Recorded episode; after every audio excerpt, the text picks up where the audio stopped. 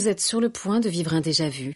Un morceau de cours de récré, une marelle, des ombres chinoises ou des crottes de nez. Un son comme de la puée avec des petits doigts qui gribouillent la tête à Toto. Votre enfance dans vos oreilles. L'interview enfantin de Monsieur Barbarin. Les zombies ça va parce que ça va parce que je sais que c'est faux et euh, mais sinon il y a les cadavres que j'aime bien. Les cadavres c'est euh, les monstres enfin les, les morts vivants. Dans Harry Potter, il y en a un qui a un couteau planté dans la tête.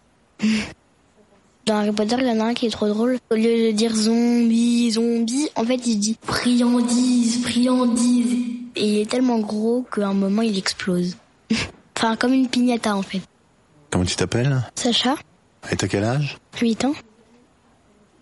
Harry Potter, c'est un petit garçon qui a perdu ses parents, qui a été tué. Enfin, ses parents, ils ont été tués par euh, quelqu'un de méchant. J'aime bien la première histoire, c'est la pierre philosophale. En fait, c'est une pierre qui permet d'avoir de, l'or et d'être riche et d'être immortel. J'aimerais bien, mais pour euh, être immortel, enfin, à un moment, il va bien falloir qu'on meure. Et je préférerais que la pierre, elle ait un pouvoir magique qui permette qu'on grandisse pas. C'est Miss Teigne, le chat de Russard. Elle vient tout le temps euh, surveiller les couloirs du deuxième étage. Et du coup, ils se font tout le temps prendre, mais à la fin, ils arrivent quand même à prendre la pierre philosophale et la donner à Dumbledore. Du coup, Nicolas Flamel, il a 644 ans. Je lis la page 44.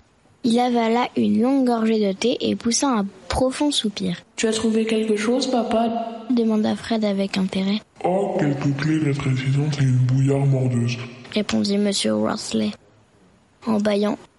Dans le 1, il y a beaucoup de sorts, je m'en souviens, c'est Wingardium Leviosa, c'est pour faire envoler les choses. Après, il y a Petrificus Totalus, bah, avec ma baguette, euh, j'ai fait comme ça. euh, Petrificus Totalus. Sur mon petit frère. Bah, il a fait exprès de se faire... euh, comme, enfin, immobile. Il a, pour me faire plaisir, presque 4 ans. Et du coup, euh, quand je l'ai réessayé, par contre, ça ne marchait plus. Axio, c'est pour, euh, avec ta baguette, parce que t'as la flemme d'aller chercher quelque chose. Tu dis Axio et la chose, elle vient vers toi. Euh, j'ai essayé avec quelque chose de léger, ma plume. Mon frère, il a, en fait, il s'était caché derrière le bureau. Il l'a pris, il l'a lancé. Et du coup, moi, je pensais que c'était vrai. Lumos Maxima, c'est pour allumer la lumière. Et ça n'a pas marché. Il y a Alomora, c'est pour ouvrir les portes sans, euh, quand elles sont verrouillées. J'ai essayé avec moi, la porte de ma chambre. Ça va marcher.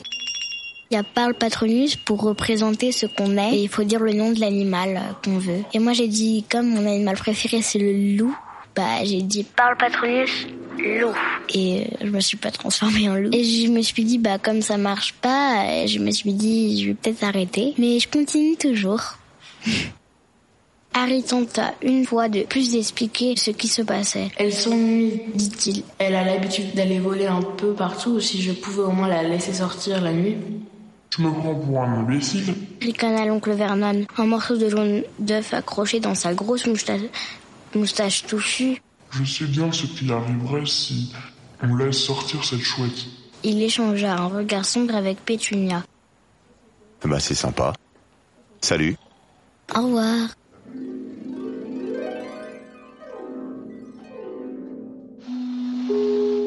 C'était une émission du Poste Général.